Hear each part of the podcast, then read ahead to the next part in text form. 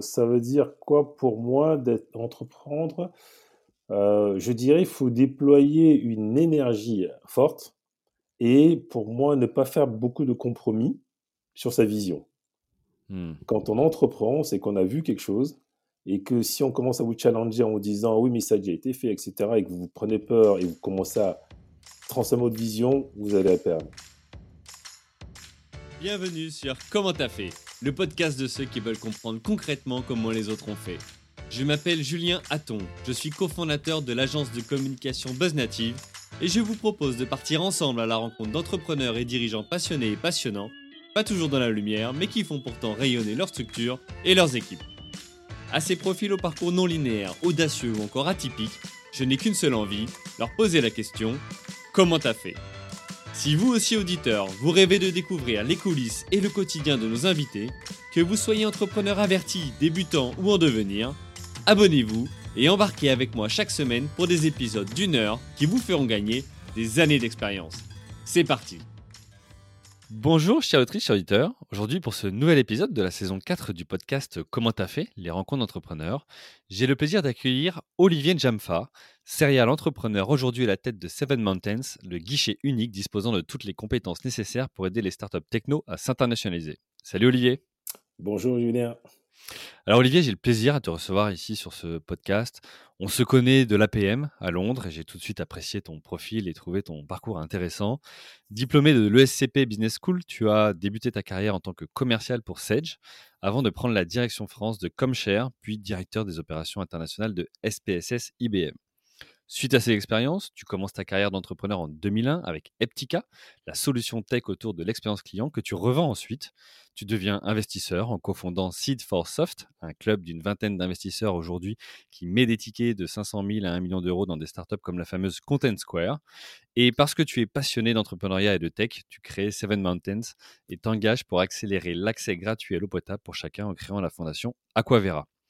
Ton temps se partage entre Paris, Londres et les US, et pour cette dernière expérience, tu as fait le choix de ne pas recruter, mais de t'entourer d'experts indépendants pour accompagner tes clients. Tu nous expliqueras en détail pourquoi ce choix. Un parcours de serial entrepreneur que je propose de découvrir de manière concrète aujourd'hui à mon micro. Pour cela, on reviendra sur ton parcours en trois phases, trois grands chapitres. Le premier, c'est comment tu as fait pour passer de commercial à entrepreneur? Ensuite, on évoquera comment tu as fait pour développer cette société Eptica et enfin la vendre. Et puis, en dernière partie, on évoquera comment tu as fait pour structurer ta nouvelle société et tes activités. OK pour toi? Très bien, merci. Bon, bah écoute, super. Alors, avant de te laisser la parole et que tu te présentes toi avec tes propres mots, j'ai deux messages pour nos chers auditrices, chers auditeurs. Le premier, c'est au sujet de la newsletter. Je vous invite à vous inscrire, me laisser votre adresse email sur le site internet commenttafait.fr. Vous recevrez ainsi chaque semaine le dernier épisode avec des conseils d'entrepreneurs et des actus. Deuxième sujet, c'est la news euh, que vous avez probablement découvert ces dernières semaines. C'est la sortie de ce livre, Comment t'as fait? Donc le podcast devient un livre en dix chapitres. Euh, je retrace le cycle de vie euh, de l'entreprise. Je propose une lecture de la part de 80 entrepreneurs déjà interviewés sur ce podcast, couplé à mes 12 années d'entrepreneuriat. N'hésitez pas à vous rendre sur les sites fnac.com et amazon.fr pour le découvrir. Olivier, c'est à toi. Comment tu te présentes? Euh, oui, rebonjour Julien. Donc, je me présente effectivement euh, comme un serial entrepreneur, ensuite comme un business angel et en trois comme un philanthrope, puisque j'ai ma fondation humanitaire. Euh, et pour revenir sur ce que tu as dit au, début, donc effectivement, j'ai une formation en école de commerce. J'ai fait précisément un Neoma et un MBA à l'ESCP. Et quand on, voilà, quand on fait une formation comme celle-là dans ma génération, on n'est pas du tout destiné à être entrepreneur. Euh, je me souviens même, il n'y a pas comme aujourd'hui hein, des modules d'entrepreneuriat euh, dans, dans, les écoles. Et euh, quand on sort, eh bien, on est dans l'audit, on est dans le marketing et on fait des très bons métiers. Et tous mes amis autour de moi, c'est ce qu'ils ont fait. Et déjà à l'époque, même si je n'ai pas commencé comme entrepreneur, j'avais une spécificité, c'était d'être passionné de technologie. Et la technologie, pour moi, ça veut dire en fait tous des outils qui permettent d'améliorer la productivité des hommes ou des organisations. Ça m'a toujours un peu fasciné comment on peut aller vite avec des outils. Et donc, quand je suis sorti, j'étais commercial en informatique euh, dans une société donc, qui s'appelait l'Arsari, qu'on a vendu à Sage. D'accord? C'est plutôt ça l'histoire. D'accord. Et à l'époque, c'était quoi? Euh, Olivier, il est commercial euh, dans une boîte d'informatique. Qu'est-ce que ça veut dire? Puisque tout le monde autour de moi, y compris ma fiancée d'ailleurs, elle était euh, chef de produit Coca. Ouais, tu n'avais pas suivi le, chemin classique. Mmh. Et donc, moi, j'étais toujours un peu, ah oui, mais c'est quoi tout ça? Mais j'étais quand même convaincu que la technologie, c'est un tronc commun et qu'au fil des années, et c'est ce qui s'est passé, hein, tous mes amis qui sont devenus après directeurs marketing m'appelaient en disant Ah oui, je dois acheter un CRM, Olivier, toi, tu es dans la technologie, explique-moi mmh. comment je fais, etc. Donc, j'ai pas. Euh, ça, m'a amené quand même à faire l'entrepreneuriat, parce que cette expérience dans une boîte de tech qu'on a vendue ensuite à Sage m'a amené à effectivement aller dans d'autres boîtes de tech, cette fois-ci anglo-saxonnes, qui avaient vraiment tous les, la connaissance de se développer vite sur le logiciel. Et ensuite, effectivement, il s'est avéré que j'ai eu l'opportunité de créer euh, Eptica. Et là, ça a été euh, le grand changement. Je me suis lancé dans le, dans le bain de l'entrepreneur. Écoute, on en parlera dans la, dans la, deuxième partie sur ce, sur ce focus euh, Eptica. tu, disais, tu disais du coup, alors, tu parles d'une période où on est dans les années 90, donc c'est avant la bulle Internet, donc c'est peut-être pas répandu comme aujourd'hui déjà, Internet on va dire. et en même temps, tu disais que toi, tu avais pris ce, ce, ce, chemin de traverse un peu à ne pas bah, suivre le, le, le, le, parcours classique. Pourquoi, ça, pourquoi la tech? Pourquoi t'aimais bien? Alors, tu as, partagé quelques motivations, mais pourquoi ça te fascinait? Ça vient d'où ça? Euh, ça a été une bonne question. Non, je pense qu'il m'a fasciné, c'est de pouvoir, comme j'ai dit, faire aller plus vite, hein, aller, aller, pour faire un test qu'on qu'on aille plus vite. Et la technologie, euh, je me rappelle à l'époque, c'était en termes de PIB, on, comparait ça à l'agriculture, tu vois, c'était un truc, c'est mmh. waouh, on arrive à rattraper ça. Euh, et, moi, je ne sais pas, pour être honnête, hein, je ne sais pas comment je peux te y répondre, mais c'est, euh, j'ai pas fait euh, une école scientifique, hein, une école de commerce, mmh. donc on peut même pas dire que c'est dans mon école d'ingénieur que j'ai découvert ça, mais quand même, je voyais que on pouvait en codant aller beaucoup plus vite, et je me suis dit, bah, je vais mettre là-dedans. Et alors, il y a technologie et technologie. Euh, il y a de vendre du hardware et vendre du software. Mmh. Il y a une vraie différence entre les deux. Hein. vendre, c'est noble à vendre du hardware, mais le software, quand même plus complexe, parce que la proposition de valeur, il faut essayer de bien l'expliquer. Euh, on peut avoir deux technologies de soft identiques. Mmh. Il y en a une qui se vendra mieux plus vite par la manière dont ça a été positionné, euh, dont le product marketing a été fait, de la manière dont on a compris le client. Euh, et là, on peut faire des, différences. Et c'est là où justement les anglo-saxons étaient très forts. Ils en sont encore. Mais je pense que les pays européens ont pas mal rattrapé quand même la, capacité à, développer des logiciels et à les vendre. C'est intéressant ta vision, ce que tu dis. Avec les outils, on peut aller plus vite. Euh, pour beaucoup, parfois, les outils, c'est des menaces pour l'humain. Ah oui, euh, bah justement, en fait, un outil, bah, ça veut bien dire ça. Si on l'utilise bien, c'est très bien. Si on l'utilise mal, ben, on, se plante on prend un tableau Excel et si on met des bons chiffres et qu'on sait bien les lire, bah, on va plus vite. Mais bah, si on ne rentre pas les bonnes données, bah, c'est comme une pioche. Hein. Je tape bien le bon endroit, mais si je le mets sur mon pied, ça peut me faire mal. Ouais, et je comprendrai bien.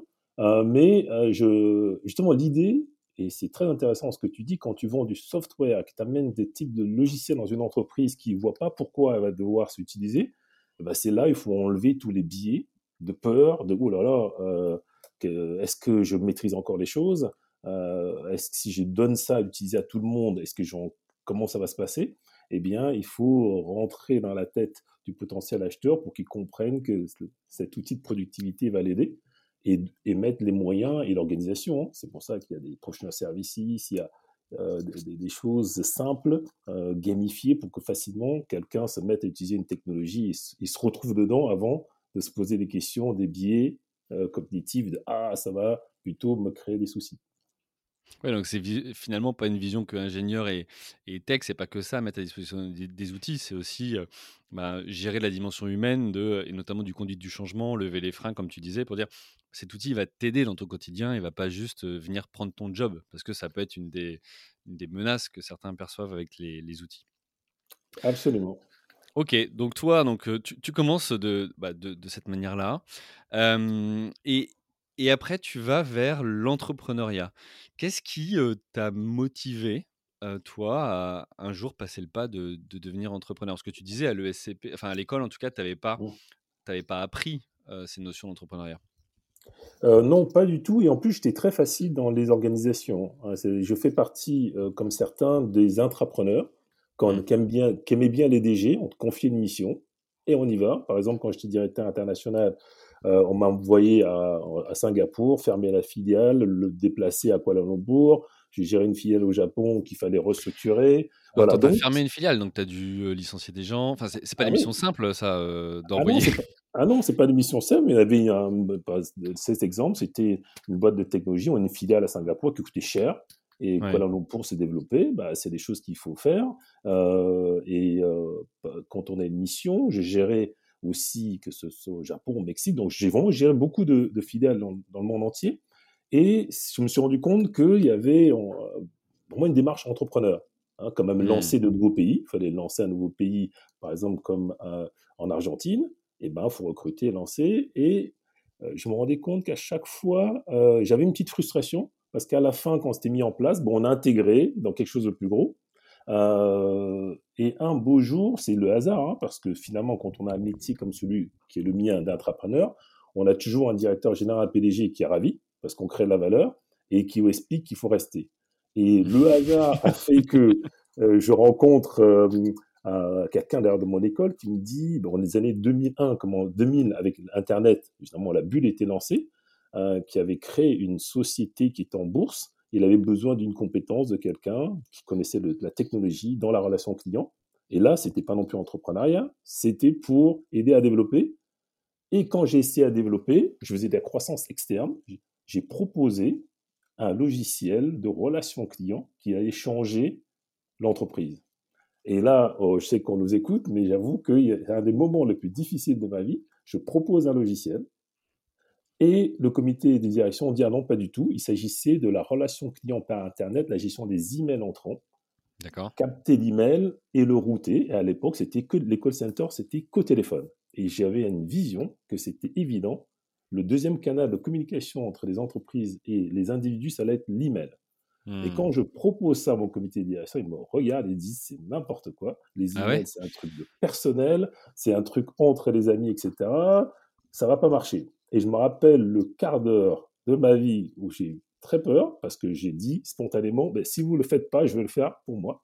Et j'ai jamais été entrepreneur. Ah ouais, c'est osé, mais c'est beau, c'est osé. Oui, mais quand on dit des phrases comme ça, on est juste mort. Hein. C'est-à-dire que. oui, oui, oui c'est clair, tu t'es grillé. quoi. C'est un, un fusil à un coup. Et je ne peux pas revenir en disant, bah, il a fallu après, j'ai mis six mois pour aller voir la société qui le vendait, négocier, racheter la technologie et créer ma société avec des personnes qui étaient d'ailleurs, qui travaillaient sur ces technologies-là, et me lancer. donc c'était un entrepreneur forcé. Je devais avoir une frustration, je pense, quelque part. Hein. Ça s'est révélé là pour que je prenne autant de risques. Euh, et à l'époque, j'avais euh, trois enfants, dont un qui avait six mois, et c'était euh, n'importe quoi, quoi. Et alors, oui, bah, alors tu, tu te lances, alors tu, fais cette réunion, tu te grilles entre guillemets, donc tu n'as plus que le choix d'avancer. tu vas. Comment tu fais à ce moment-là pour financer aussi? Parce que tu dis j'ai racheté une boîte et ça m'a permis de créer la mienne. Enfin, il faut des fonds quand même pour pouvoir le faire.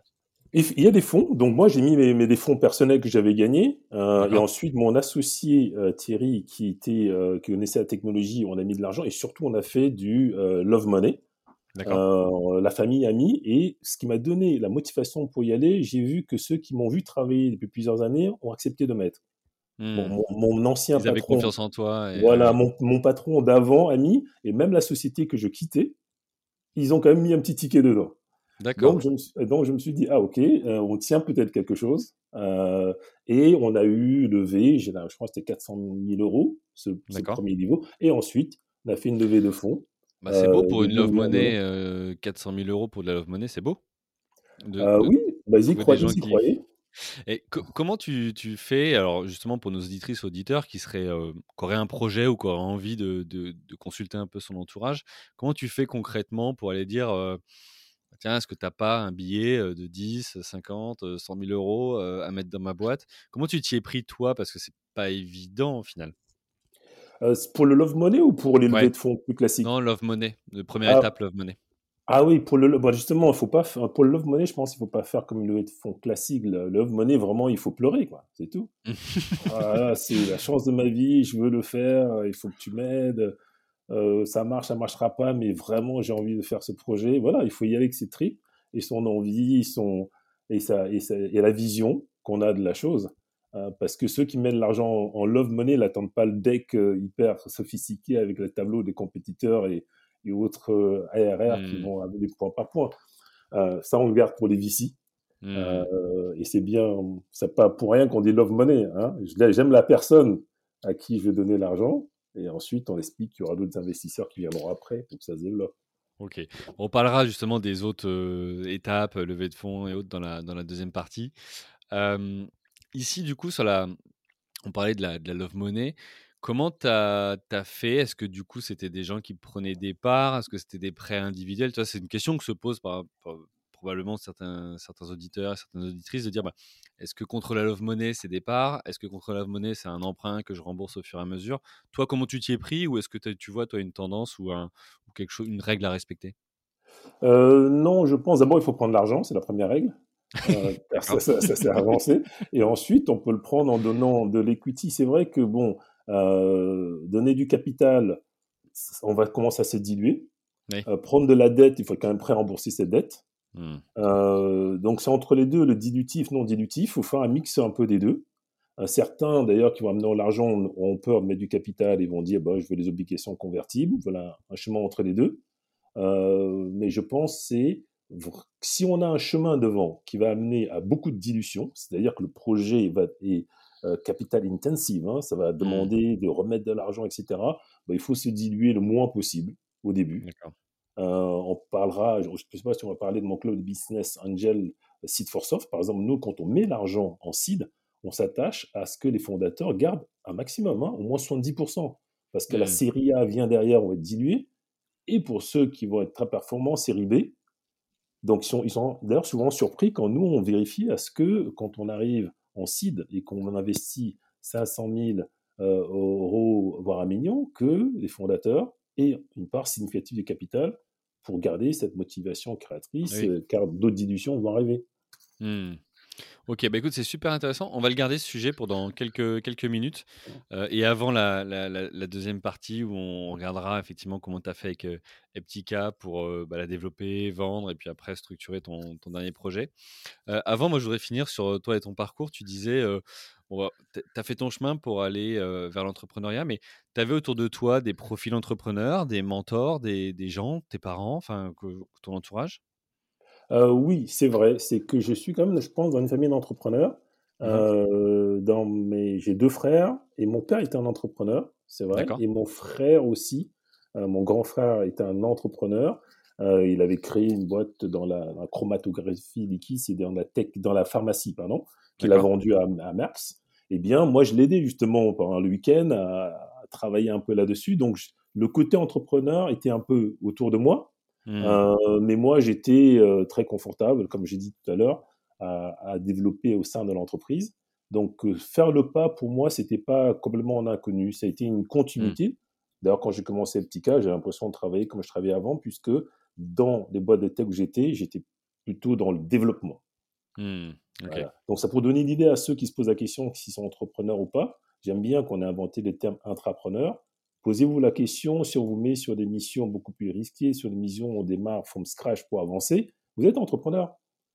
Hmm. Euh, il y a toujours un peu de, beaucoup de gens qui se disent Ah, j'aimerais bien, moi, être entrepreneur comme toi quand ils travaillent dans les grandes sociétés, mais des fois, quand ils décrivent ce qu'ils font, tu te dis Mais non, euh, tu, tu te, ta démarche est celle d'un entrepreneur. Hmm. Euh, et si tu as envie de faire le saut, bah, effectivement, il faut prendre le risque et, et lancer quelque chose. C'est quoi, du coup, pour toi, la différence entre intra et entrepreneur? Tu ferais quoi comme bah, différence? euh, L'intra, tu as quand même une société autour de toi. Hein, tu as du, un filet de sécurité quand même autour de toi. Un cadre. Euh, et tu, voilà, un cadre, bah, tu as un salaire qui tombe un peu régulièrement. L'entrepreneur, en tout cas par ses débuts, porte quand même un risque maximum sur lui-même ou sur ceux qui l'ont accompagné financièrement. Ça, c'est la différence. Ouais, t'es skinning the game, c'est ton argent, c'est ton, enfin c'est tes risques perso. Il y a personne mmh. pour te, t'as pas de filet quoi. Ok. Absolument. Ok. du coup, j'aimerais évoquer deux, deux, derniers sujets sur cette première partie. Tu l'as dit, c'est aujourd'hui, tu es aussi business angel. Euh, tu as aussi une fondation. J'aimerais bien qu'on évoque ces deux sujets. Voilà, comment tu es venu aussi à, à, à, faire ça, tout simplement, et pourquoi? D'abord, oui, pourquoi Business Angel, c'était assez naturel, puisque moi j'étais dans la technologie, j'ai créé Ptica, on se développait. Avec un groupe d'amis et de personnes, on avait créé Tech in France, qui était l'association française des éditeurs logiciels, car ce n'était pas assez bien représenté auprès de Syntec. Euh, Syntec, c'était très bien, le, syndic, le syndicat, mais par exemple, c'était plus des SS2I ou des ESN, comme on dit aujourd'hui. Et quand on cherchait un, comment, un job description pour un avant-vente, on ne le trouvait pas là. Alors que nous, c'est un métier essentiel pour les, pour les boîtes de, mmh. logiciels. Donc, on a créé Tech in France pour aider les éditeurs à se développer, à, comprendre tout l'univers. Et par exemple, j'ai piloté, j'étais le président de la commission investisseurs pendant 10 ans de Tech in France, où je organisais des séminaires, je faisais venir des VC qui expliquent un peu, dans ma génération, comment on lève des fonds, tout le jargon qu'il y a dans les term sheets. Hein, euh, et donc tout ça, ça c'est ce que je faisais au temps de Tech in France. Et quand on est euh, quitté Tech in France, après une dizaine d'années, on a créé Site for Soft, naturellement. On était sept au départ, en se disant cette fois-ci, il est temps d'aider des entrepreneurs qui font, ont fait le chemin comme nous, avec des fonds. C'est un club, hein, c'est pas un fonds d'investissement. Chacun vient mmh. investir son argent sur des dossiers qui sont pitchés il faut une grande majorité quand même d'entre nous pour y aller. Chacun met un ticket. Et surtout, ce qui est important pour nous, on nous appelle le smart money, parce que comme on a fait ce trajet, c'est beaucoup d'entrepreneurs comme moi, on n'investit que si un ou deux d'entre nous lèvent la main en disant je suis le lead, je vais monter dans la société. Un ou deux d'entre nous rentrent au board et aident la société vraiment à décoller. Euh, on investit dans la société qui font 8 000 euros de MRR, 15 000, ils n'ont même pas encore souvent hein, un vrai chemin mais on les aide à arriver au niveau de 1 million, 2 millions pour faire une série A. Et hmm. d'ailleurs, Site for Soft est connu pour être le club des business angels en Europe qui porte le mieux les sociétés, le plus de sociétés de seed en série A. D'accord. Ok, donc vous êtes dans cette phase-là qui permet d'aller jusqu'à la série A voilà. et de, de, de, sortir entre guillemets de euh, quelques milliers d'euros de MRR, donc le revenu récurrent mensuel, à, à, 100, Voilà, exactement. Quand on arrive à 100 000, 200 000 de, de MRR, de revenus mensuels, là, on a, on, est, on a travaillé pour faire grandir la société, on travaille pour la série A, et on continue après série B. Bon, justement, comme tu disais, on est connu pour Content Square, qui maintenant il y a la série, je crois, F qui vaut 5 milliards 6. Bon, ça c'est le, ça c'est home run, mais moi personnellement, j'ai investi dans une vingtaine de sociétés. Voilà, c'est une, licorne. Mais euh, il y a l'idée pour nous de dire qu'il y a beaucoup de pépites en France. Il faut les accompagner. Il y a beaucoup de structures qui s'est développées par rapport à, à mon époque. Il y a des incubateurs, il y a des accélérateurs, c'est un peu partout, des écoles ici, mais c'est fantastique. On a vu ça net, je pense qu'on y a contribué. Euh, mais il faut toujours quand même euh, y mettre de l'expérience. Euh, c'est ce que l'on fait, nous. Pas que de l'argent. Et l'argent, mmh. c'est nécessaire, mais Site for Soft, notre philosophie, c'est une fois qu'on a investi, ben, on se met au travail, on fait des réunions pour aider à faire le meilleur prix. Et entre autres, moi, je suis un peu spécialisé pour aider lorsqu'il s'agit d'aller à l'international, car c'est un, c'est un moment important aussi pour les startups pour grandir. C'est vrai que, alors, du coup, ça m'a amené plein de questions. la première, c'était est-ce que c'était que des startups françaises? Je dis ça parce que si dans nos auditrices et auditeurs, il y a des gens qui cherchent, tu vois, à justement être accompagnés ou à, ou à lever des fonds, qui peut te contacter ou qui peut contacter Seed for Soft Toutes les boîtes de tech qui sont B2B SaaS. Ok. Voilà. B2B SaaS. Voilà. Et qui, même. En France ou déjà à l'étranger? Bah, euh, souvent, c'est en France qu'on nous contacte, mais l'étranger, on prend aussi. Euh, et l'idée, c'est que, euh, effectivement, B2B SaaS, car c'est là où on a beaucoup de compétences. et s'il ne faut pas forcément avoir, comme je disais, hein, beaucoup de revenus. Il faut mmh. être fondateur motivé avec un produit, une idée. bon, bah écoute, si, si, certains nous écoutent et sont intéressés, sont dans cette phase-là, vous savez qui contacter. Ah oui, euh, n'hésitez pas, vous allez sur le site de Site for Soft, c'est S-E-E-D, un chiffre 4, soft.fr.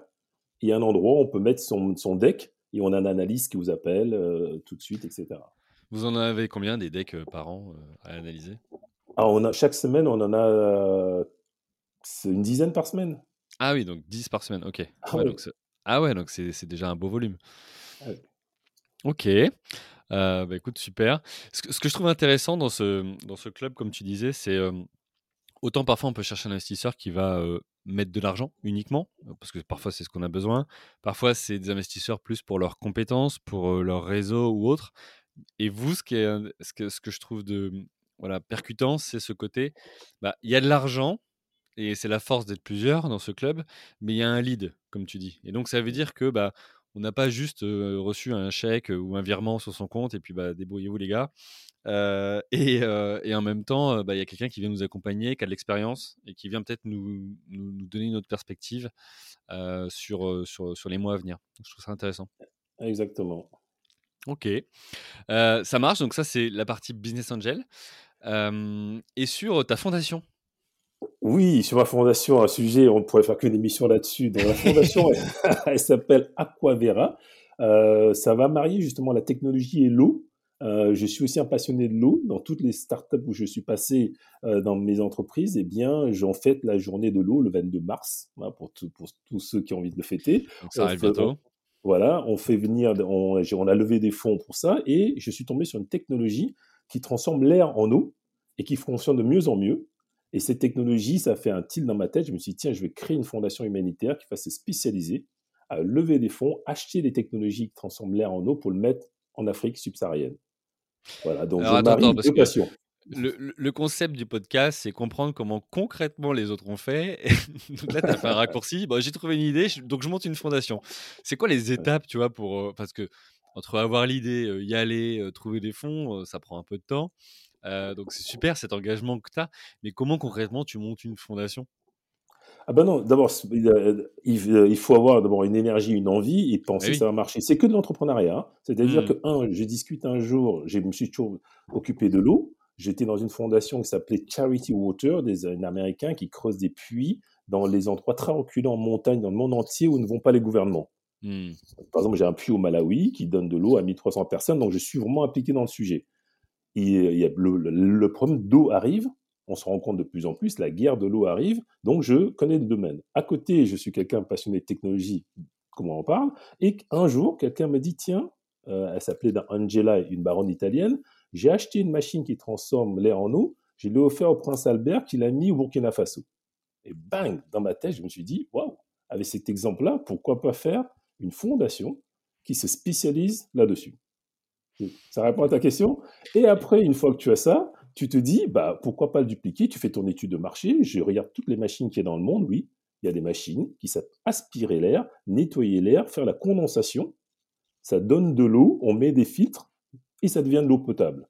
Ça marche, ça marche de mieux en mieux. Et aujourd'hui, les panneaux solaires peuvent suffire à alimenter la machine. Et du coup, je me dis, bah, si les panneaux solaires suffisent, bon, on va pouvoir le mettre en Afrique, là où il n'y a pas d'électricité. Et une fois que euh, l'idée est claire, des études, hein, je fais comme une start-up en fait, une démarche de C'est une vraie démarche entrepreneuriale au final. Voilà. voilà. Une fois que j'ai validé, j'ai appelé les fournisseurs, j'ai regardé, je me suis dit, bah, une fondation, c'est un fonds de dotation français qui s'appelle Aquavera.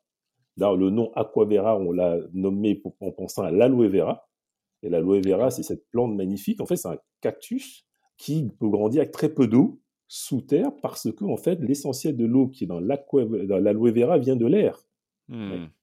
Et donc on a appelé notre fondation Aquavera. Et Aquavera, on se dit bon maintenant comment on fait? Eh bien on va aller lever des fonds car il s'agit d'acheter des machines et le mettre dans les sites et amener de l'eau potable à les gens qui en ont besoin puisqu'il y a 2 milliards de gens qui n'ont pas de l'eau potable. Ça impacte avec trois impacts majeurs sur les femmes. Ce qu'on ne sait pas, c'est qu'il y a 200 millions d'heures par jour perdues par les femmes et les jeunes filles pour aller chercher de l'eau.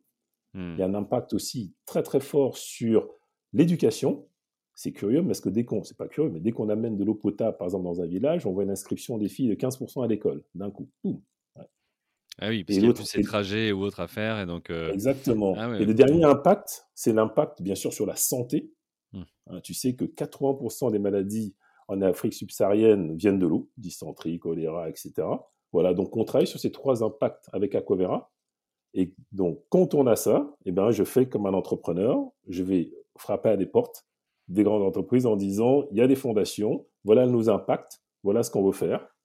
Et on est euh, sur un, pour ça qu'on peut passer une heure, on est sur un premier projet dans un village qui est au Cameroun, qui s'appelle Maka. On a inventé un concept qui s'appelle une ferme à eau.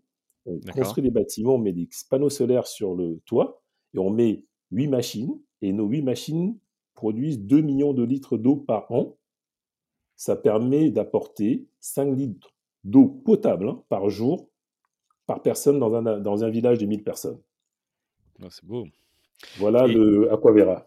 Top. Bah écoute, euh, si, si, des gens sont intéressés pour euh, rejoindre l'aventure, euh, n'hésitez pas. Allez sur aquavera.org, voilà, sur le site, si je peux me permettre de faire un peu de pub, et regardez d'ailleurs ce qu'on fait. Ok, bah écoute, super. pourquoi, une, pourquoi une fondation, pas une association ou pas une entreprise? C'est quoi les différences pour ceux qui ne connaissent pas? Ah oui, tout à fait. disons que la, euh, une, euh, monter une association, par exemple en France, c'est simple, loi 1901, on peut y aller euh, mmh. simplement. Il y, a y, a un bel outil inventé par les Français, hein, le génie français, c'est vrai que ça existe, c'est les fonds de dotation. Une fonds de dotation demande quand même de mettre au départ un capital de, 15 000 euros. Il faut avoir mmh. un auditeur. Mais la puissance d'un fonds de dotation, c'est qu'on peut par exemple lever de l'argent à l'international. Et quand on le structure, on peut lever des fonds partout. Et d'ailleurs, ceux qui donnent des fonds des États-Unis, par exemple, en Angleterre, peuvent défiscaliser également dans leur pays. D'accord. Mais ça demande beaucoup plus de surveillance, beaucoup plus d'organisation hein, et beaucoup plus d'audit. Mmh, voilà, euh, mmh. voilà des démarches. Mais quand on crée un fonds de dotation, on montre aussi ses ambitions, hein, car on a beaucoup d'ambitions. Nous, on lève un million d'euros pour créer un écosystème dans un village. Et là, c'est l'outil qui est le plus adapté. Hein, et pour ceux qui ne connaissent pas euh, cette logique de fonds de dotation, je dois, recommande vraiment de jeter un coup d'œil. C'est un bel outil juridique euh, lorsqu'on veut faire une, une fondation ambitieuse. Ok, bah écoute, super. il va être temps. Merci pour bah, ton, ton, ton, parcours, très riche, très, très, très enrichissant, très inspirant. il va être temps de passer à la deuxième partie comment tu as fait pour développer Eptica, cette société que tu as ensuite vendue? Ce qui m'intéresse ici, parce que jusque-là, je l'ai assez peu traité sur le podcast, c'est comment on fait pour vendre une société Tu combien de temps ça prend Est-ce que c'est toi qui as fait des démarches? Est-ce que les gens sont venus vers toi, etc. Et puis, bah, un petit peu en amont, c'est que bah, pour la vendre, il y, a celles qui sont in bonus, donc qui fonctionnent, il y a celles qui ne fonctionnent pas. c'est comment tu as fait, toi, pour la développer et la rendre désirable au final? Oui, alors, donc Eptica, historiquement, on a créé la société en 2001. Mmh et d'ailleurs, ça on est en crise actuellement, ça me permet de passer un quelques messages. Hein. quand on démarre dans une période de crise, eh ben, ça permet de structurer, de mettre dans l'ADN. Donc, mmh. on a sorti, on, on a le cabis de l'entreprise le 30 août 2001. Et 11 jours après, boum, le monde s'arrêtait. Et mmh. crois-moi, j'avais pris mon love money, j'étais motivé et tout ça. Et ma femme me dit, c'est sérieux cette histoire parce que le monde s'arrête, tu crées ta son entreprise?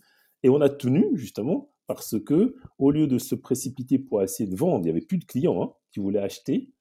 Il s'agissait de logiciels que l'on installait dans les grandes entreprises, ils mettaient sur leur site web et chaque client pouvait poser des questions. Aujourd'hui, ça paraît évident, mais ce n'était pas le cas. Et ça allait au service client. On analysait la question, on faisait la compréhension, on faisait le routage à la bonne personne des services clients, on aidait à répondre. Mais c'est euh, finalement euh, les prémices des chatbots et des autres. Exactement.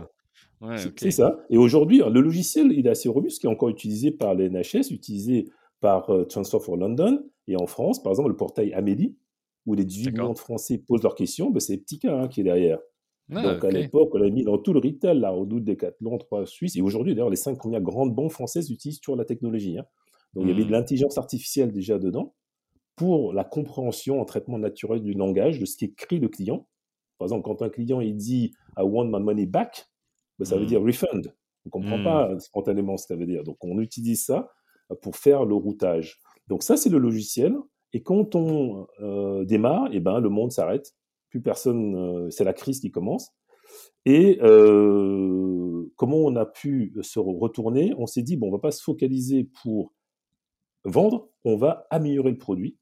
Surtout, c'est très novateur. Donc, on a mis quelques années pour travailler 2001, 2002, 2003 pour avoir le meilleur produit. je me rappelle très bien, on parlait à l'international, on l'a vendu en Chine à China Telecom qui disait waouh, vous avez le meilleur produit d'email management du monde qu'on ait vu. Bah, évidemment, on a passé trois ans à bosser que sur le produit et sans pouvoir le vendre. Tu vois, c'est intéressant parce que souvent, alors il y, y, a vraiment deux, deux perspectives différentes sur les crises. Il y a ceux qui, voient effectivement les impacts négatifs, et puis il y a ceux qui se disent bah, dans toute crise, il y a une opportunité. Et là, de ce que je comprends, et finalement, moi, dans mon histoire, c'était pareil, parce que j'ai créé au sortir de la crise de 2009, donc c'était les subprimes aux, US, et ça arrivait après en Europe. Mais c'est aussi le moment où finalement, bah, il y a des opportunités qui se font, et tu peux aussi créer une sorte de culture, de, tu peux fédérer l'équipe autour pour dire, bah, c'est dur en ce moment, c'est dur pour tout le monde, mais ceux qui s'en sortiront, c'est ceux qui seront les, les plus coordonnés, les plus fédérés, les plus motivés. Et, toi, de ce que je comprends, c'est ce que vous avez fait, c'est que vous avez dit, bah, on se donne un an, deux ans, trois ans pour avoir le meilleur outil, pour booster là-dessus. On sait que de toute façon, pour l'instant, on n'est pas trop embêté sur la dimension commerciale, parce que c'est la crise, enfin la bulle Internet. Mais donc, allons-y pour avoir le meilleur produit. Finalement, ça a peut-être été bénéfique pour vous. Ah, ça a quand même été bénéfique, parce que j'ai dit, on a eu le meilleur produit. Mmh. et on a dit, on utilise notre love money pour tenir. Euh, et parce que la vision était forte, on était sûr que le marché allait revenir. Et quand le marché est revenu, alors là, on a pris tout. Hein. Vous étiez prêt on, était prêt, on a, on a, signé tous les grands comptes et, la société s'est mise à se développer euh, très, rapidement. Euh, oui, Comment tu as fait ça concrètement? Bah, comment faire quand, concrètement? Une fois que tu es prêt, toi, tu as ton. Je veux dire, euh, l'idée ici, c'est d'être dans du, dans du concret. C'est euh, quand tu dis bah, l'entreprise s'est développée, c'est quoi? Tu avais une armée de commerciaux, euh, tu avais mis en place des systèmes d'acquisition de leads. comment ça se passe à ce moment-là pour, pour justement aller chercher tous ces, toutes ces entreprises qui sont clientes? Comment ça se passe? Bah, Comme sur un boîte de tech, il faut bien découper, il faut travailler sur tout, mais mmh. travailler déjà sur la proposition de valeur. Qu'est-ce que mmh. ça apporte? Vous voyez la productivité à quel endroit, où se trouve le retour sur investissement. Quand on parle de ce sujet, par exemple, traitement des emails, quand vous envoyez un email sur une boîte Outlook, vous demandez à quelqu'un des services clients de le traiter, eh ben, il va traiter euh, en une heure cet email. Et hmm. quand vous mettez un outil de productivité, on revient à ce que je disais au départ, eh ben, on va traiter 25, 30. Ah, donc c'était 3-4 fois plus. Quoi. Voilà. Et donc, on, met, donc, on explique tout ça et, on, et on, après, on explique aussi comment le, culture le changement. Ah oui, mais dans les centres de contact, les gens sont au téléphone, ils ne savent pas écrire. Ah, mais qui sait écrire? On découvre que les gens savent écrire. Et puis, on, on a déjà mis dans le, logiciel toute le Z à la rédaction, car une mmh. partie de la technologie, là, on était très fort, grâce à, à IA déjà, c'est le suggestion de modèle de réponse. Mmh. On a compris la question, on propose quelque chose avec moins de fautes d'orthographe, et l'agent peut le personnaliser, etc. Donc, travailler beaucoup sur la proposition de valeur, regarder l'impact de productivité que ça a pour l'entreprise, et évidemment, aller lancer toute la génération de leads. Et nous, notre stratégie, c'était de pénétrer les grands comptes. Hmm. Hein, donc, c'était euh, uniquement des très grandes organisations qui avaient des millions d'appels par jour, et donc, petit à petit, aller avoir des milliers, puis des millions d'emails par jour. Et comment tu fais pour les contacter, eux, pour les rencontrer, tu vois? Eh ben, ce qu'on fait, c'est qu'il faut prendre, euh, il faut focus. On a pris trois secteurs d'activité. On a mmh. pris le secteur financier, banque et assurance, le secteur du retail et le secteur public. Mmh. Voilà. Et quand on prend les secteurs financiers, on regarde à peu près. Souvent, il y a des sociétés plus innovantes que d'autres dans les grands comptes. Hein. Donc, on scrute, on fait son travail de recherche, marketing et commercial. Et nous, à l'époque, c'était la banque Crédit du Nord qui était très innovante.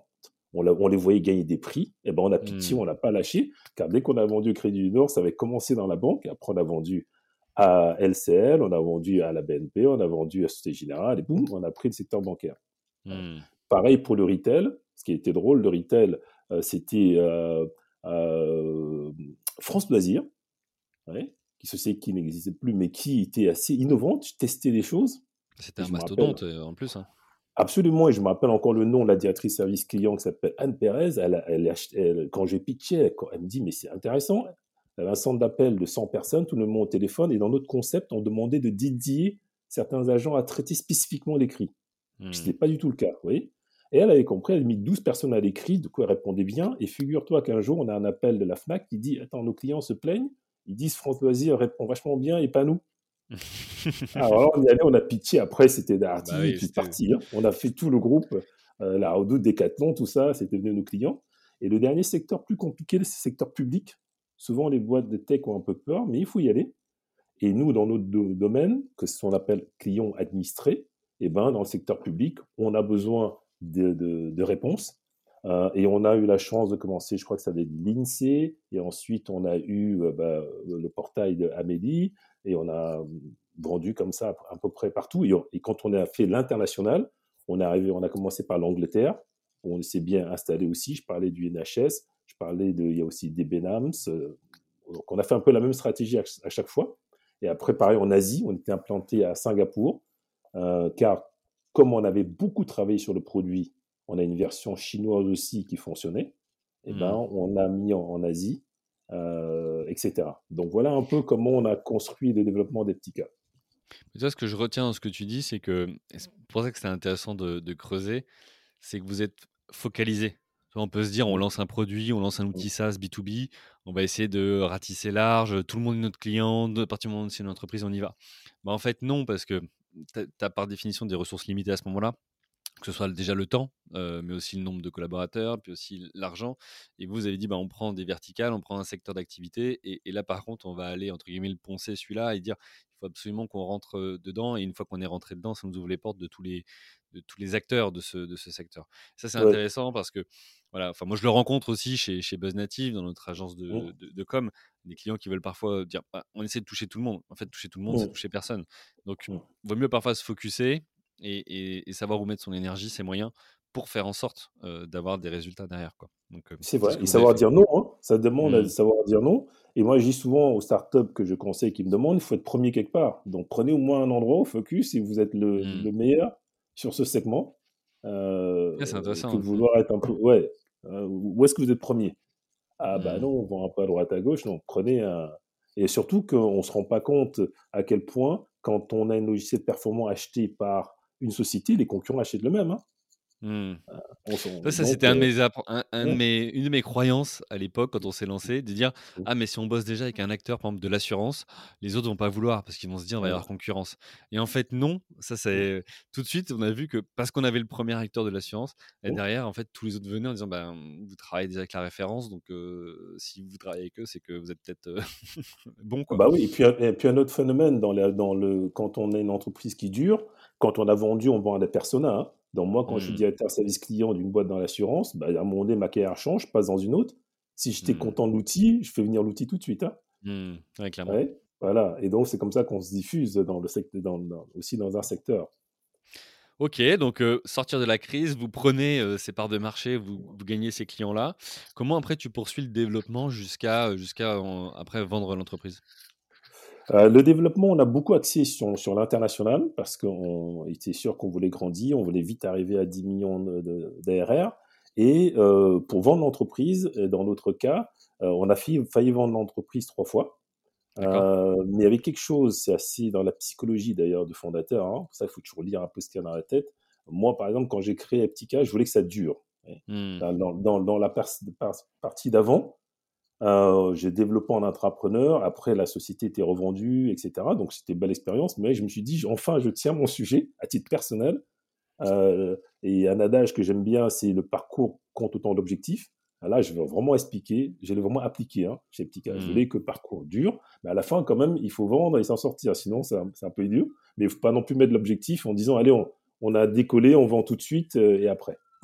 Donc c'est mmh. pour ça que on a fait durer. J'avais des investisseurs. On a failli être racheté par une société américaine en 2011, mais elle-même a été rachetée par Oracle deux mois avant qu'on conclue. Donc ça, c'était une surprise, mais ça a pu se faire.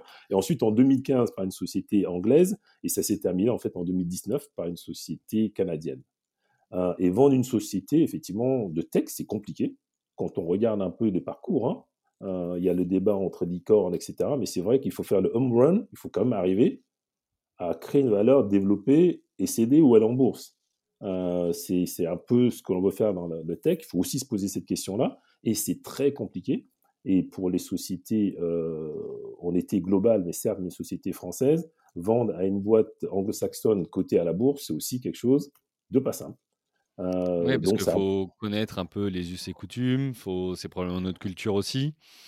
Euh, comment tu. Parce que entre euh, l'idée de dire, tiens, ok, j'ai passé le pas, on, va vendre parce qu'il y a une opportunité, etc., et de le faire, il y a, y a, encore du temps, il y a encore tu vois, des démarches à faire. Là, tu dis, c'est une société canadienne, j'imagine que vous aviez pas mal de choses aussi à découvrir autour de ça. Est-ce que vous, vous avez laissé, tu vois, faire et c'est cette société qui est venue vous voir. Est-ce que vous, vous étiez ouvertement ouvert à la vente et auquel cas vous avez mis en place une stratégie de dire on pense que c'est tel et tel acteur qui peut être intéressé par nous parce que tu disais, c'est pas simple de vendre une société. Donc, est-ce qu'il y a une stratégie ou est-ce que vous avez laissé faire et parce qu'il y a eu une opportunité, à un moment donné, vous vous êtes dit, bah, saisissons-la non, on est dans le cas classique. Si on veut vendre très sérieusement une société, eh il faut se faire accompagner. Il hein. faut faire mmh. appel à une boutique, des M&A, des bankers, on l'appelle comme on veut. Mais nous, on avait une société en anglaise qui a pris le dossier et qui a son mandat exclusif de vente et qui, avec qui on travaille sur comment on présente ça et on travaille sur le buying universe qui sont ceux qui vont acheter la société et pour quelles raisons. Et c'est un process qui a pris un an. Euh, et il faut le faire comme ça. Hein. Il faut donner le fee à la boutique parce qu'ils ont un métier, ils savent comment ils font. C'est épouvantable pour un fondateur et même, c'est même pas les investisseurs, je pense, hein, qui doivent travailler ce sujet parce qu'on n'est pas forcément aligné avec son investisseur. Hein. Ah euh, lorsque l'on vend la société. Les intérêts sont pas forcément les mêmes. Ils, ils, sont même souvent pas les mêmes. Euh, et l'acheteur, quand il arrive, il rechange un peu les données en fonction de, de ce qui est pour lui stratégique entre les investisseurs et les fondateurs. Donc, euh, le fondateur, pendant ce, moment-là, bah, il n'est pas à fond dans le business. Donc, on raconte quelque chose en début d'année en disant, voilà, on va finir comme ça en fin d'année. On passe beaucoup de temps dans la levée et le business s'en ressent évidemment euh, dans la levée ou dans la vente ici. Donc ça, c'est assez compliqué, mais pour ça qu'il faut se faire aider. Euh, Ma mmh. recommandation, quand, quand ça atteint une taille significative, euh, et ça, il ne faut pas imaginer qu'un process, il y a toujours des exceptions, hein, ça peut se faire vite, mais c'est 9-12 mois, voire parfois plus. Bah, là, il y a plein de choses dans ce que tu as dit. Il y a un, bon, le, délai, parce que tu disais, moi j'étais parti pour que ça dure, et au final, vous avez vendu, mais on se rend compte que vendre, c'est pas du jour au lendemain quand même. Ça se prépare, il y a des démarches, j'imagine qu'il y, a des, délais légaux à respecter, donc donc c'est pas si simple que ça. et puis, bah, il y a aussi, si tu veux, toute la partie qu'est-ce que tu vas faire derrière ou pas? Est-ce que toi, tu avais prévu de rester dedans ou pas? Est-ce que, enfin, tu vois, comment, comment tu gères ça? C'est un vrai sujet aussi pour les sortants, finalement. Ah, c'est un vrai sujet qu'il faut anticiper. D'ailleurs, quand on dit je suis prêt à vendre et on nomme par exemple une boutique pour le faire, il faut psychologiquement commencer à se préparer. Tous les mmh. fondateurs, plus comme moi, qui ont passé beaucoup de temps à faire grandir la société avec des valeurs fortes qu'on a pu tester, voir un peu humainement, euh, des gens avec qui on a travaillé, certains sont venus, sont partis. Donc moi, j'ai un parcours assez long où j'ai changé que trois ou quatre fois de société hein, dans mmh. un parcours comme celui-là. Eh bien, il faut se préparer à l'après. Euh, et pour l'après, ce qui est dans mon cas, j'ai été acheté par une société canadienne qui n'était pas en France et qui n'avait pas la technologie digitale qu'on avait. Donc ça a complété son offre. Mmh. Quand la stratégie, c'était OK. Mmh. De compléter l'offre. Sauf que la société, elle disait, si vous voulez partir, vous partez tout de suite. C'est curieux d'ailleurs, c'est pas un problème pour eux, parce qu'ils disaient, nous, on, dit toujours aux fondateurs, si vous voulez partir, vous pouvez partir. Mais moi, j'ai pris le choix de ne pas partir, car quand ils n'étaient pas en France, pas la techno, je me suis dit, là, on part. ils, vont, ils vont planter le. Hmm. Ils vont planter le truc. C'est-à-dire qu'il y a un VP quelque part, va dire, mais c'est quoi ce truc euh, Je ne le comprends pas, et pouf, et ça, ça meurt. Et là, moi, je voulais vraiment comme Ou à l'inverse, ils ne sauront pas l'intégrer, quoi, tout simplement. Ils ne sauront pas l'intégrer, et comme personne n'est là pour défendre. Et je suis mmh. resté deux ans. Euh, et pendant deux ans, je me suis bagarré en tant qu'entrepreneur. J'ai souffert, c'était épouvantable. Ouais, parce que tu avais une certaine liberté, euh, tu étais libre de tes choix, etc. Et là, tu revenais finalement dans un cadre euh, qui t'empêchait peut-être de faire ce que tu voulais, quand tu voulais, prendre les décisions que tu voulais. Enfin, ah, en plus, je me retrouvais dans les calls avec 24, ah oui, voilà, tu me retrouves dans les calls avec 24 à 30 pays où chacun, si je peux me permettre, c'était un peu le bal de faux cul, essayer de pas dire mmh. ce qu'on veut. C'était insupportable. Mais je voulais absolument que les chefs de produits que j'avais rentrent au niveau international du groupe, ce qu'ils ont fait. Et petit à petit, au bout de neuf mois, ça y est, ils ont compris que le module d'intelligence artificielle qu'on avait était essentiel, qui était intégré comme produit global, et le produit email aussi est là. Encore aujourd'hui, c'est un produit essentiel. Mais bah, paradoxalement, hein, c'est curieux, hein, c'est moi qui ai beaucoup souffert pour y arriver. Hmm. Mais je tenais à ce que quand même la, vente et que le produit perdure. Et au bout de deux ans, c'était euh, installé. Je suis sorti tranquillement pour lancer ma, ma nouvelle euh, aventure euh, Seven Mountains. Mais c'est super intéressant ce que tu dis et, et, ça fait écho à. Alors, je parlais tout à l'heure de l'APM où on s'est rencontrés. Euh, mais on a vécu il y a quelques mois une, une, session super intéressante avec une experte sur, sur le sujet de l'achat et, et, la vente d'entreprise, où elle évoquait que souvent on réduit ça à des chiffres et qu'en fait derrière il y a, il y a beaucoup d'humains, beaucoup d'émotions et que celui qui quitte son entreprise, pour prendre cet exemple, puisque c'était ton cas, bah, en fait il, lâche une équipe, il lâche une histoire, il lâche aussi un statut, du pouvoir, enfin tout un tas de choses. Et donc tout ça, c'est à prendre en compte dans, la, dans, la, dans cette phase-là clé de, de, la vie de l'entreprise. Ah oui, carrément.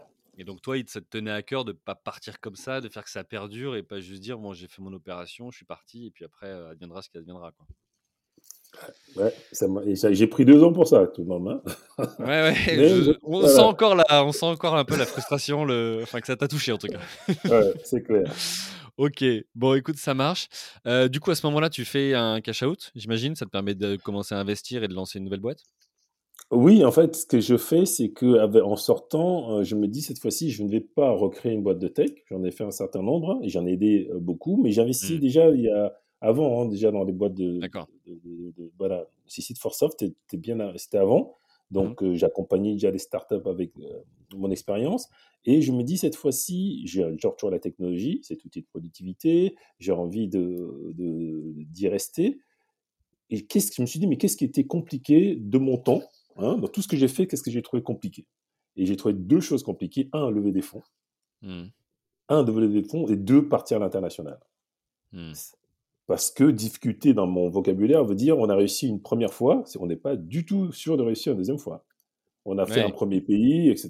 Donc, je me suis dit, tiens, je vais me focaliser. Les succès passés ne prédisent pas de succès futur. Voilà. Et en particulier dans ces deux domaines, de lever des fonds et partir à l'international. Ouais. Hmm.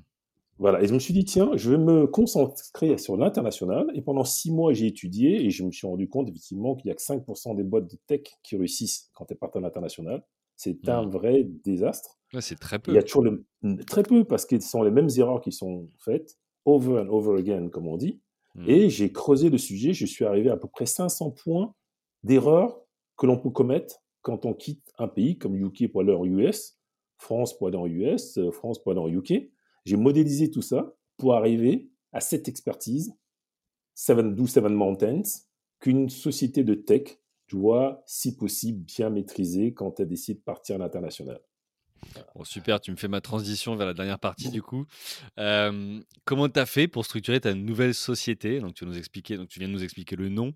là, tu as fait aussi un choix différent parce que Eptica, tu avais combien de personnes quand tu es parti 150.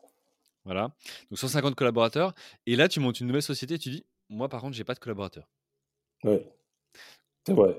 Quel était ton cheminement et qu'est-ce que tu proposes avec, avec cette nouvelle société? Alors, dans mon cheminement, euh, quand j'étais chez Eptica, l'humain était vraiment très important. Et j'ai vu aussi que ça m'a certainement euh, épuisé. On avait travaillé sur nos valeurs qui portaient d'ailleurs à un moment donné beaucoup de sociétés de travail. je vais peut-être les partager, ça peut inspirer quelques, euh, quelques entrepreneurs. On était sur une valeur qui s'appelle TILD, ça marchait d'ailleurs en français et en anglais, TILD. Dans le T, il y avait la ténacité, et ça revient à la création en pleine crise. Hein. On s'est dit, on ne lâche pas. Donc mmh. la ténacité, ça nous habitait beaucoup. Le I, c'était innovation. Pas tellement parce qu'on était une boîte dans l'innovation, mais on disait qu'au bout de six mois, un concurrent peut venir nous mettre par terre. Hein. Donc mmh. quiconque dans son job restait innovant. Tu étais le meilleur directeur commercial pendant deux ans. Si tu l'es plus, bah donc il faut, toujours rester innovant. C'est très important pour nous. Dans le L, dans TI, dans le L, il y avait loyauté. Et j'y mmh. tenais à cœur. Justement, c'est ça qui m'a aussi pris beaucoup d'énergie. Loyauté pour nous, ça voulait dire quand je suis dedans, je suis à fond. Mais quand je veux plus le faire, je peux partir. Hein. Et même mmh. loyauté vis-à-vis d'un client. On ne va pas facturer plus un client parce qu'il n'a il a pas vu. Moi, des fois, on est venu me dire, Ah, ce commercial va toucher 100 000 euros de com. On s'était trompé, machin. Est-ce qu'est-ce qu'on fait? Ben non, si on l'écrit dans son plan de com, on le paye. Mmh. Donc, ça, c'était ma façon de piloter. Et de D, T-I-L-D, c'était diversity. Ça, mmh. c'était important pour moi qu'on soit le plus différent possible parce que c'est comme ça qu'on va vite. On parle beaucoup d'inclusion aujourd'hui. Mais moi, depuis 2001, c'est ces quatre valeurs qui ont fondé l'entreprise qui fait que on a avancé et organiquement d'ailleurs l'entreprise fonctionnait. Les gens qui venaient et qui étaient plutôt un peu truands, eh ben ils sortaient tout, ils sortaient d'eux-mêmes parce que mmh. bah, ils étaient expulsés par l'organisme qui considérait que la loyauté c'était important. Donc quand j'ai fait tout ça, je me suis dit maintenant je crée une société. Quand je vois l'énergie qu'il faut pour piloter les hommes pour faire que ce soit gagnant, je vais essayer quelque chose, pas parce que je veux pas des hommes, mais pas les embaucher, Mmh. Et j'ai mis en place autour de Seven Mountains plutôt un écosystème d'experts Mmh. spécialisés sur les sept domaines, sur les sept expertises, pour pouvoir aider une boîte de tech à partir à l'international. Donc, la structure n'a pas de salariés. Quand on, un- une boîte de tech dit je cherche un marketeur pour faire une bonne étude de marché, eh bien, j'ai un expert spécialisé sur son domaine qui va l'aider à faire cette étude. Quand il s'agit de recruter, on prend un, un expert. Quand il s'agit de modéliser le business, on a un expert sur l'expertise finance. Je fais beaucoup, moi, l'expertise stratégie. Mhm. Voilà un peu le concept qui consiste à dire on va faire un one-stop shop, un endroit unique autour de Seven Mountains pour aider les boîtes de tech à partir à l'international avec un écosystème. On nous appelle d'ailleurs les Sherpas, puisque c'est la montagne. Donc, on est aujourd'hui une cinquantaine de Sherpas regroupés autour de Seven Mountains qui sert une boîte de tech. Et la proposition de valeur s'est avérée plus forte d'ailleurs que j'imaginais parce que, un, la boîte de tech est ravie d'avoir un endroit où il y a tout. Mhm. Parce que généralement, il y a des, des experts qui viennent, je fais ma mission, je m'en vais, je fais ma mission, je m'en vais. Donc là, ils ont un endroit, le tout. Et à l'inverse, le miroir, c'est des experts qui sont ravis en fait de bosser ensemble. Au Mhm. lieu de faire ma mission marketing part, moi je les garde sur tout le long de la mission. Est-ce que c'est des experts qui sont, eux, indépendants Donc, ça veut dire que. Parce que c'est- tu peux être indépendant, mais parfois, pour certains, le, le- le- la pain qui est rencontrée, c'est euh, bah, d'être un peu seul, de se sentir un peu seul et de ne pas faire partie d'un groupe, etc. Là, c'est ce qu'ils viennent chercher ou c'est des consultants ou des experts qui sont dans des boîtes de plusieurs collaborateurs? Non, souvent c'est des experts indépendants qui ont leur propre société. Des fois, la D'accord. société, c'est eux tout seuls ou deux, trois personnes. Ils Hmm. sont spécialisés pour développer, par exemple, une campagne marketing aux US. Hmm. Expert légal, moi je peux créer ta filiale aux US, ouvrir ton compte en banque, etc. Donc, Hmm. c'est des sociétés de une ou plusieurs personnes qui ont Hmm. leur expertise, mais qui d'habitude travaillent tout seuls. Nous, quand Seven Mountain, on prend mission- une mission d'un client d'une boîte de tech, elle signe avec nous et on lui trouve tous les experts. Donc, quand on travaille sur un client, on se réunit, on dit, bon, ce client-là, on va trouver le- l'expert aux US qui va démarrer les ventes. Et euh, il veut partir aux Éta- aux États-Unis dans six mois. Donc, l'expert légal doit travailler dès maintenant pour son visa, mais il écoute ce qu'on fait en termes de marketing Hmm. ainsi de suite. Donc le client sent du coup une, euh, un groupe de personnes qui connaissent bien son sujet pour l'aider à avancer. Donc ça, c'est le concept de, de Seven Mountains. Et je pense aussi qu'il faut craquer un peu le sujet. hein. C'est encore anormal qu'il y ait autant de boîtes de tech qui partent à l'international pour faire les mêmes erreurs, Hmm. euh, avec des erreurs classiques euh, de, de- de recruter d'abord vite un commercial en pensant qu'il va développer le chiffre d'affaires. Et le commercial anglo-saxon qu'on connaît est très fort à se vendre lui. Et euh, très rapidement, on n'aura pas de pipeline, on va vouloir le virer, bah, il va vous menacer de procès, vous allez payer cher, vous allez revenir, tout le monde va être traumatisé, vous n'allez plus oser partir à l'international. Ouais. On a des exemples, il y en a plein comme ça. Et Hmm. nous, Seven Mountains, notre mission, ambition, c'est de faire qu'il y ait plus de boîtes de technologie qui réussissent à quitter le pays d'origine pour se développer à l'international. Ok, bah écoute, une, une belle mission. Euh, du coup, c'est des accompagnements annuels ou pluriannuels? Tu fais pas de one shot ou de court terme? Tout à fait, ça me pluriel, au minimum six mois, parce que quand on réfléchit à partir à l'international, souvent il y a une mission stratégique six mois que les clients souvent renouvellent, parce qu'en 12 ans, Hmm. notre objectif c'est de valider en fait le projet international. Au lieu de faire comme on fait souvent, c'est j'ai recruté un commercial en Angleterre, c'est parti, non. On va faire tout en modèle de validation. On fait quelque chose qui est essentiel, une étude de marché qu'on a modélisée et adaptée au prix que peut payer une boîte de tech. hein. Donc, Hmm. quand on va chez EY, ils vont vous demander de payer 200 000 euros. Nous, on a un prix beaucoup plus abordable, de 15-20 000 euros, pour faire une étude dans laquelle on a la proposition de valeur, le positionnement, les compétiteurs. On, on recommande un- un pricing modèle, un cycle de vente. Ensuite, on peut dérouler à distance avec des experts une campagne d'inbound, outbound.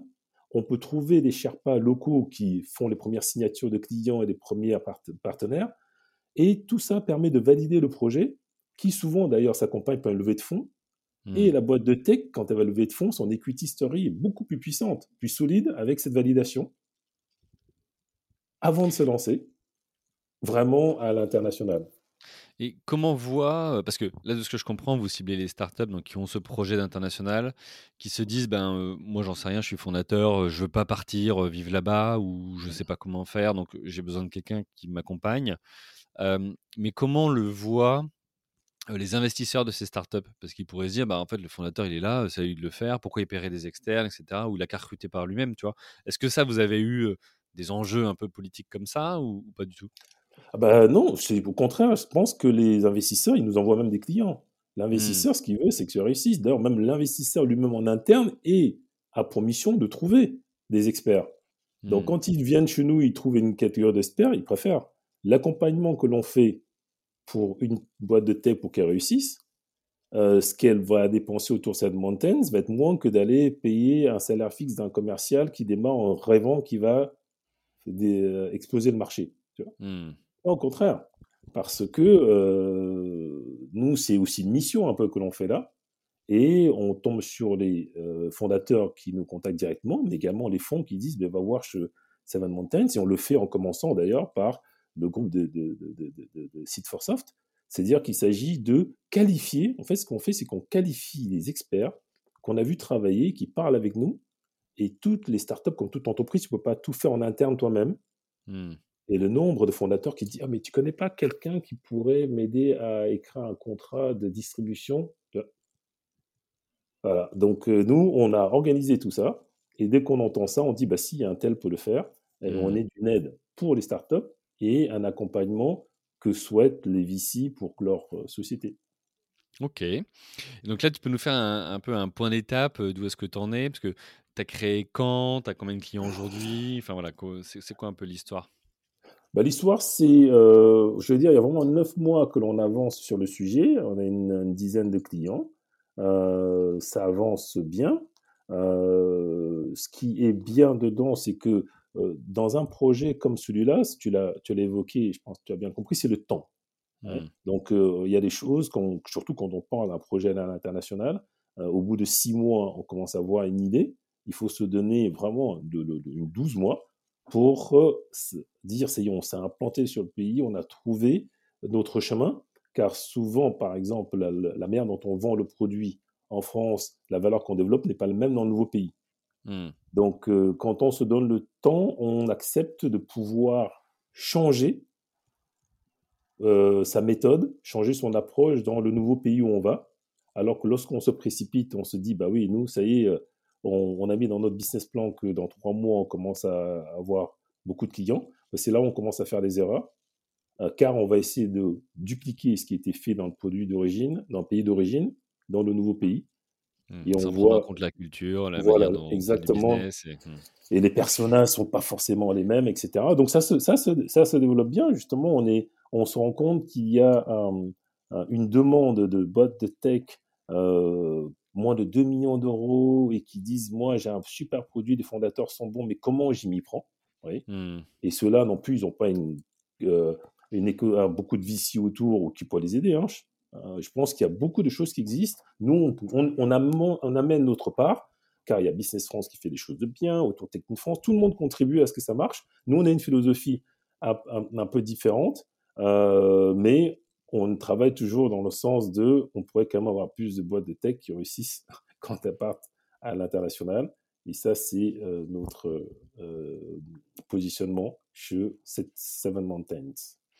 Ok, bah écoute, euh, j'ai interviewé plus d'un dirigeant de start-up dans ce cas-là. Donc je pense que ça va faire écho à, soit des, interviewés, des invités de ce podcast, soit à des gens qui nous écoutent ce que tu disais sur la culture, c'est intéressant parce que moi, quand j'ai décidé de faire ce move de, partir de, Paris pour aller, pour aller à Londres, j'ai rencontré ça. C'est-à-dire que les premiers mois, j'étais tout content hein, de rencontrer mes fameux prospects et leads anglais qui me mmh. disaient «Mmh, interesting. Hein». Je pensais qu'ils allaient signer, quoi, qu'ils étaient.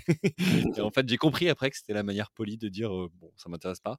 mais voilà, c'est des trucs où bah ouais, si tu as un pipe que de gens comme ça qui te disent intéressant, mais en fait ça mène à rien, bah après tu changes ta, stratégie et tu, tu focuses ailleurs pour avoir des résultats donc, et, mais quand tu ne le sais pas, bah, tu perds 3 mois, 6 mois ou 12 mois et, et, bah, derrière, ça peut se, se ressentir. super, bah, merci Olivier, très intéressant. merci pour ton, ton, ton, retour et ton partage d'expérience. il va être temps de conclure, mais juste avant, j'ai une dernière question à te poser que je pose à tout le monde. C'est ça veut dire quoi pour toi entreprendre ou être entrepreneur? Ça veut dire quoi pour moi d'être entreprendre?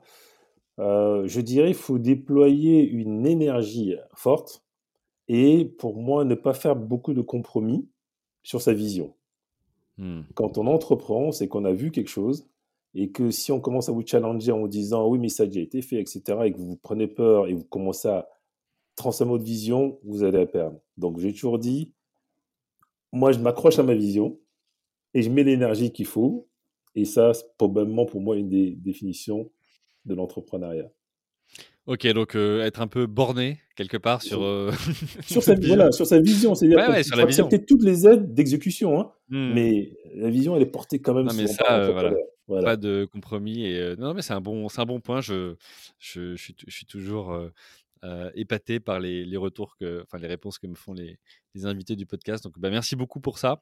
Euh, pour tous ceux qui veulent te contacter, donc ils peuvent te retrouver sur euh, sur LinkedIn. Oui, absolument. Euh, donc euh, sur ton profil et sur ceux qui euh, bah, voudraient euh, voilà, découvrir plus en détail ce que, ce que fait Seven Mountains ou euh, auraient besoin de tes services, ah, bah, simplement ils peuvent le te retrouver sur, euh, sur le site internet. L'URL, parce que j'ai vu qu'il y en a plusieurs. Oui, c'est sevenmountains.pro, P-R-O. Voilà. Et sinon, sur LinkedIn, vous allez trouver aussi Seven Mountains. On a des, on a un chart graphique euh, euh, purple. euh, voilà, plutôt voilà. violet, vous ne pouvez pas le manquer. absolument. Et, pas- et avec pas pas mal de vidéos hyper intéressantes. Ouais. Donc bah, bravo aussi pour ce, pour ce travail que vous faites. Bah, écoute, merci beaucoup. Il me reste aussi bah, tout simplement à remercier nos chères auditrices, nos chers auditeurs pour votre fidélité, pour vos messages, pour vos commentaires. C'est grâce à vous que ce podcast vit chaque semaine et que j'ai l'opportunité d'interviewer ces profils inspirants et de, de rendre ces interviews publiques. Merci aussi à vous tous pour bah, tout simplement vos achats de ce fameux livre Comment t'as fait, qui permet voilà, d'aider la communauté des entrepreneurs installés ou en devenir. J'espère que le livre vous a bien plu et, intéressé. J'attends vos photos de vous avec ce livre dans les mains, voilà, pour euh, répondre le plus possible ce, euh, ce livre. Un grand merci à vous tous. Il me reste à vous souhaiter une bonne journée et vous dire à la semaine prochaine. Bye. Merci à vous, chers auditeurs, d'avoir suivi l'épisode jusqu'au bout. Si vous êtes arrivé jusqu'ici, c'est que le podcast vous a plu. Alors pour nous aider à continuer, rendez-vous sur votre plateforme d'écoute de podcast préférée et laissez-nous un avis 5 étoiles avec un commentaire positif ou un message pour notre invité du jour. Parlez du podcast autour de vous, c'est le meilleur moyen de nous aider à vous proposer du contenu de qualité. C'en est fini pour aujourd'hui, un grand merci à vous et à la semaine prochaine.